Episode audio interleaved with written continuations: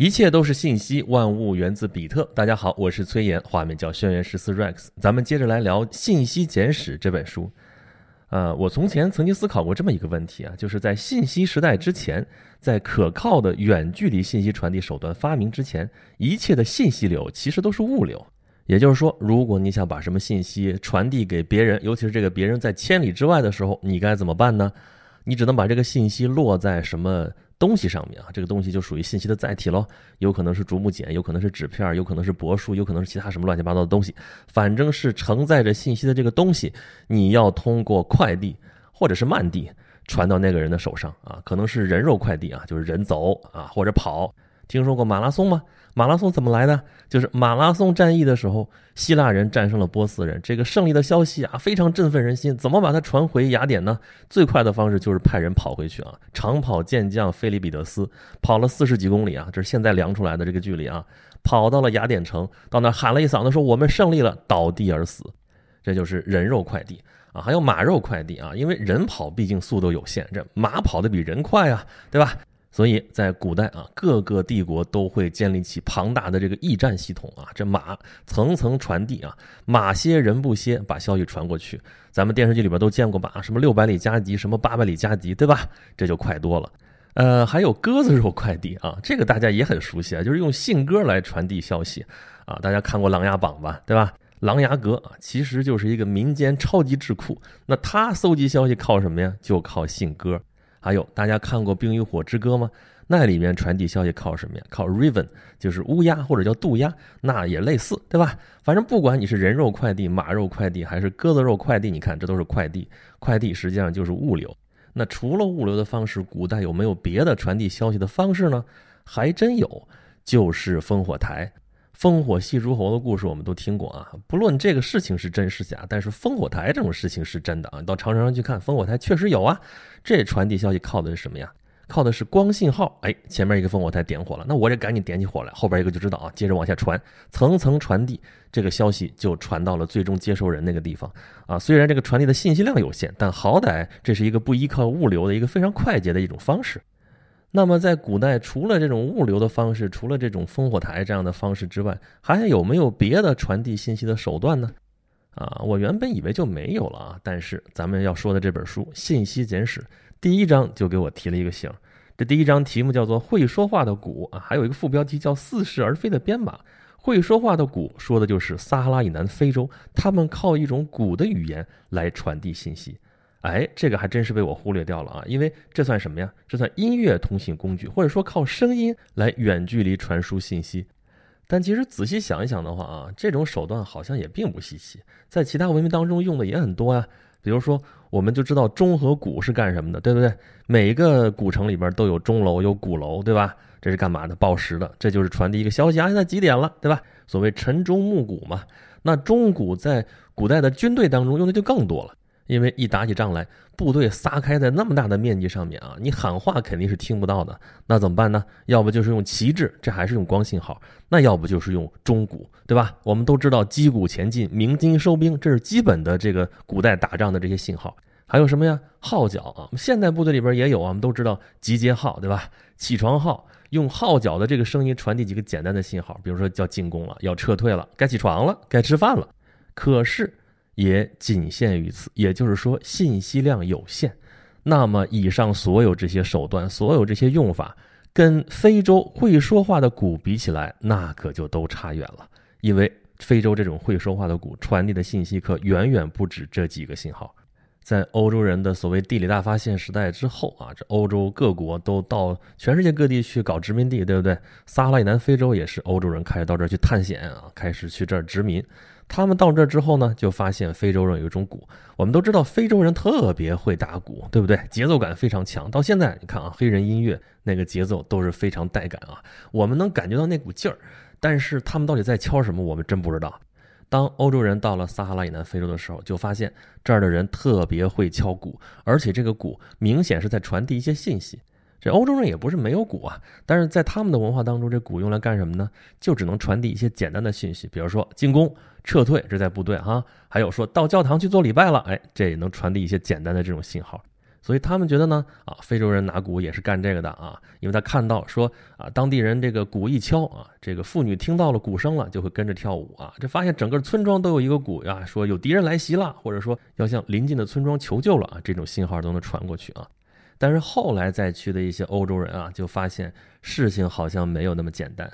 啊，比如说书里边举到的例子，一个叫威廉·艾伦的海军上校，他在尼日尔河探险，找了一个当地的一个喀麦隆的向导啊，给他取个名字叫格拉斯哥啊，这是英国的地名了，对不对？这位艾伦上校在他的回忆录里边就写了这么一段，说他跟他这个喀麦隆向导待在船舱里边，这个时候突然看见这个向导啊，凝神静听，啊，其他人都以为说你在干嘛呢？你这是分神了吗？对吧？你开小差呢是吧？正准备要责备他的时候。这个喀麦隆向导跟他们说：“哎，你们没听见我儿子在和我说话吗？”说：“没有啊，这大家这耳朵都不至于聋吧？没听到什么人在说话呀？”就问他说：“怎么听见的？”说是鼓声在跟我说话，让我到甲板上去。哎，在这些欧洲人看来，这个事儿可太稀奇了啊！你说你传递点简单的信息我还信，能说那么复杂的话啊？让我到甲板上去，我的天！这些欧洲人一开始不相信啊，说你找借口吧，你就是走神了。然后格拉斯哥跟他说：“说你别不相信啊，我们这儿地方啊，每个村都有这种叫音乐通讯工具啊，就是鼓嘛，对不对？用这个鼓的话，我们可以传递很多很多的信息，可以说非常非常完整的话。”这个艾伦上校最后是接受了这个说法，而且后来他经过了解之后发现，哎呀，这真的是欧洲人孜孜以求的一种通讯方式啊。就跟咱们开头说的一样，这欧洲人之前要远距离传输信息应该怎么办？也就是步行啊、骑马这些东西，有没有比这更快的方式呢？哎，这非洲人就提供了一个非常好的例子，用这个鼓声啊，这个鼓咚咚咚，在静谧的夜晚的时候，可以传到十公里之外，而十公里之外可能又有人接力在敲，一个村庄接着一个村庄这样传递下去，不要一个钟头，这消息就能传出去一二百公里，而且他们传输的这信号啊。非常的灵活，真的是会说话的鼓啊！你看这标题叫“会说话的鼓”，这不是一个比喻，这是字面意思。因为这鼓真的在说话，他们在说什么呢？可以说非常复杂的信息，比如说说啊回家吧，比如说我们要去参加葬礼了，比如说有一个女孩降生了，哎，这都不是简单的说前进后退这样的信号吧？啊，但是他们说话会说的很绕，比如说回家吧，他不会说回家吧，敲几下。他会说：“让你的脚沿他去时的路返回，让你的腿沿他去时的路返回，让你的腿脚伫立于此，在这属于我们的村庄。”啊，比如说这个鼓声里面可以说“尸首”，哎，这么复杂的词儿，但尸首不会直接说“尸首”，会说“仰面躺在土堆中的人”。还有说“别害怕”，还会说“把你的心从嗓子眼儿放回原处”，你的心提到了嗓子眼儿，现在把它放回原处。再比如说，一个女婴降生了，通知可能会是这样的，会说。接生的衬垫已经卷起，我们感到浑身充满力量。一个女人从森林里来，来到这个开放的村庄。这次就说到这里吧。还有，最后举一个例子，有一个传教士叫克拉克，他记录下来说，召集村民参加一位渔夫的葬礼。这个鼓是这么敲的：说在黎明时分，我们不要集结去劳作，我们要在河边举行聚会。波棱基村的男人们不要去狩猎，也不要去打鱼，我们要在河边举行聚会，在黎明时分。你可以听出来啊。第一，他确实是在说话，说那么复杂的语言。第二，这话说的好绕好绕啊，就这一件事儿翻过来调过去的说，加了那么多修饰语，最后也不过就说了这么一件事儿。但是毕竟人家可以传递这么复杂的消息啊，真的是在说话。所以这克拉克就研究啊，后来他发现说，这个村子里并不是所有人都会敲这个鼓，但是几乎所有人都能听懂这个鼓声当中到底说了些什么。而且这些敲鼓的人啊，每个人风格都不一样，有的人敲的比较快，有的人敲的比较慢啊。你乍一听，你觉得两个人敲的完全不一样，但是他们可能会传递同样的信息，这就跟人说话一样一样的。这位克拉克最后得出来的结论是，这个鼓声信号表示的是一些传统的、高度诗歌化的、习惯短语的音节的声调高低，啊，他已经无限接近最后的真相了，但是他没有最终破解这里边的秘密。这些欧洲人啊。带着天生的那种文化自负啊，老觉着非洲土著居民那边多土多土，但是就在通讯这件事情上面啊，非洲人远远比欧洲人在那个时候做的好得多得多得多。在欧洲人还用物流传递信息流的时候啊，人家已经用这种鼓声这种远距离通讯的这么成熟的手段在传递信息了。这个物流经常不靠谱啊，凯撒就碰见过啊，先派传令兵派人过去说啊我要到了，结果他人都到了，那传令兵的信使还没到呢。他们古代最好的传递方式也是靠烽火呀，书里面就举了特洛伊战争的例子，说在特洛伊城被攻陷的当天夜里，阿伽门农的妻子，阿伽门农是迈锡尼的国王啊，是希腊联军的统帅啊，他的妻子叫克里泰涅斯特拉，他在迈锡尼就得到了这个消息。麦西尼可是在特洛伊城六百多公里之外，他怎么得到的呢？就是靠烽火。在埃斯库罗斯的戏剧当中啊，这唯恐观众不信呐，所以把这个整个的路径还都描述了一遍啊，说是火神赫淮斯特斯点火，然后这个信号呢开始一站一站的接力，这个路径呢写的非常详细啊，跨过爱琴海怎么到希腊这个过程。到了一九零八年的时候，一个德国历史学家甚至还追踪并且测量了整个这样一个路径啊，亲测有效，证明此事真实可行。当然，用烽火传递信号呢，这个信息量非常非常的少啊。用现在的话来说，其实就只有一个比特，就是或者不是。至于是啥不是啥呢，事先还得商量好啊。比如说，在这个例子里边，就是啊，烽火一着，代表的是特洛伊城已经被攻陷了。就为了传递这一个比特的信息啊，你看看要耗费多少的人力、多少物力啊？你得费多少柴火呀，对不对？但是它毕竟有效，可是这传递的信息量也太小了。如果信息量大一点怎么办呢？所以后来人们发展出来其他的一些形式，比如说用旗帜、用号角、用时断时续的狼烟，还有反光的镜子等等等等。但是通常都不是很好用。甚至他们还想象出来用天使和灵来传递信息啊！天使是干嘛的？天使就是传递神的信息的使者，那就是一个 messenger，对不对？那后来呢？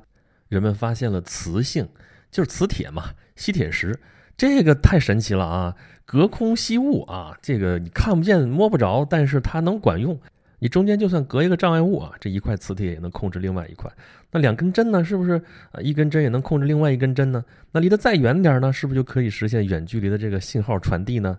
想法很好啊，但是在当时不免就被骗子给利用了啊。比如说伽利略就碰到过这样的骗子，可是伽利略哪那么好骗呢？他说：“咱做个实验吧。”这骗子说：“离得近了这不灵。”那离远点，咱怎么做实验啊？那你要有兴趣跑到开罗或者莫斯科去，那我可以在这一端给你配合配合。那结果就骗不了他。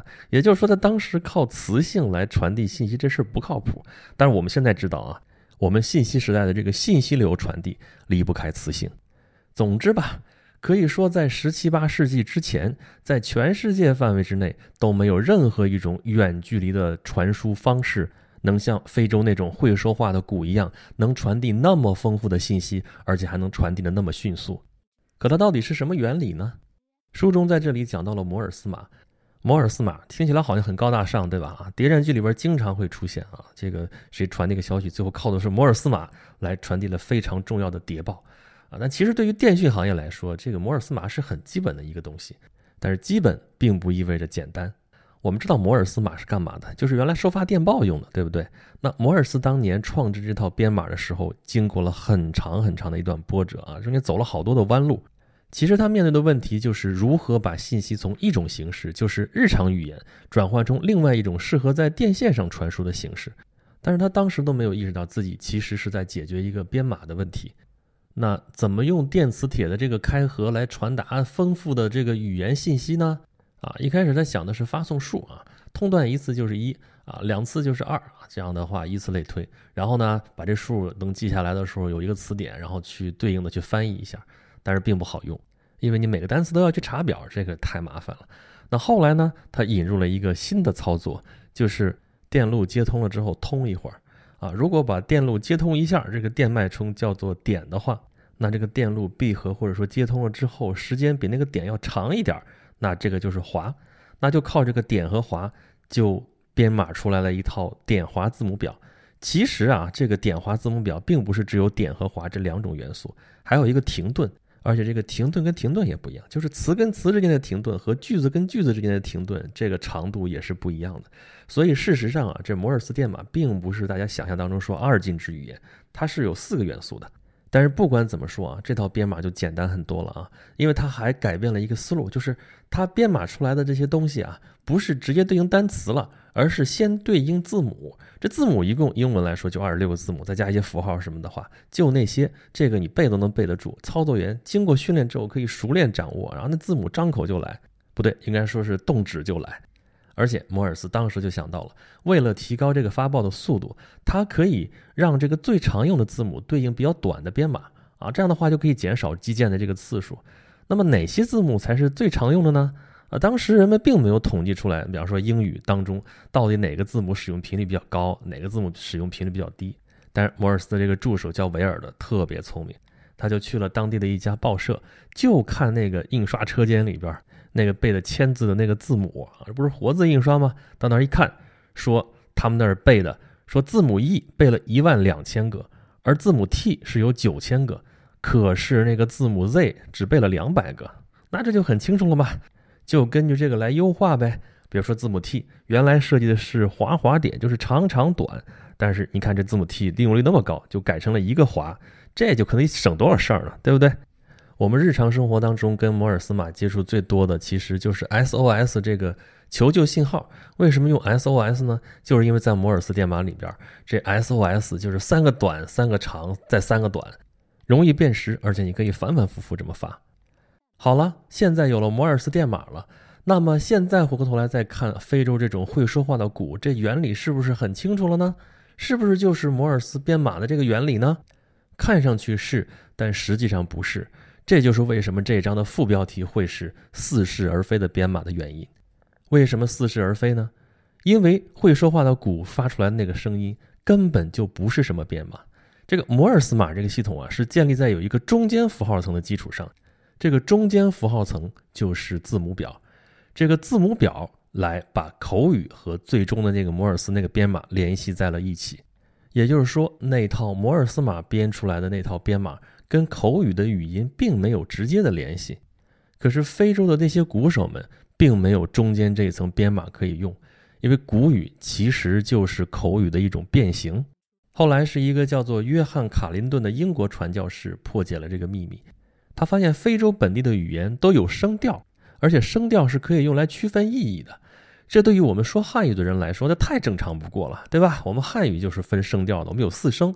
从前是平赏去入，现在是阴平阳平赏声去声，但是在欧洲人看来这就很难理解。你知道多少老外学汉语的时候被这四声给搅得焦头烂额？